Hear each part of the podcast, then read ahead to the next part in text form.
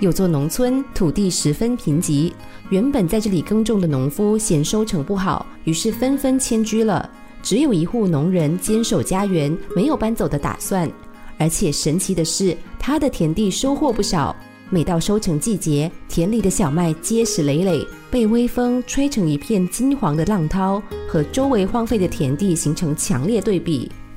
有个路过的旅人很好奇，就向农人询问：“别人都对这片土地一筹莫展，为什么只有你能够化腐朽为神奇呢？”农人笑了一笑，耸耸肩说：“其实也没什么秘诀啦。”我只不过是倾听了土地的声音，依照它的渴望来选择种子罢了。旅人追问这是什么意思，农人说：“土地种不了水果，那就改种瓜果；种不了瓜果，那就改种蔬菜；土地种不了蔬菜，那就改种小麦。如此而已。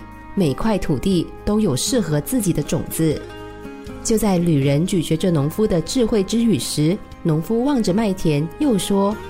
那些搬走的人都执意要种高经济价值的果树，所以才会嫌弃这片土地贫瘠。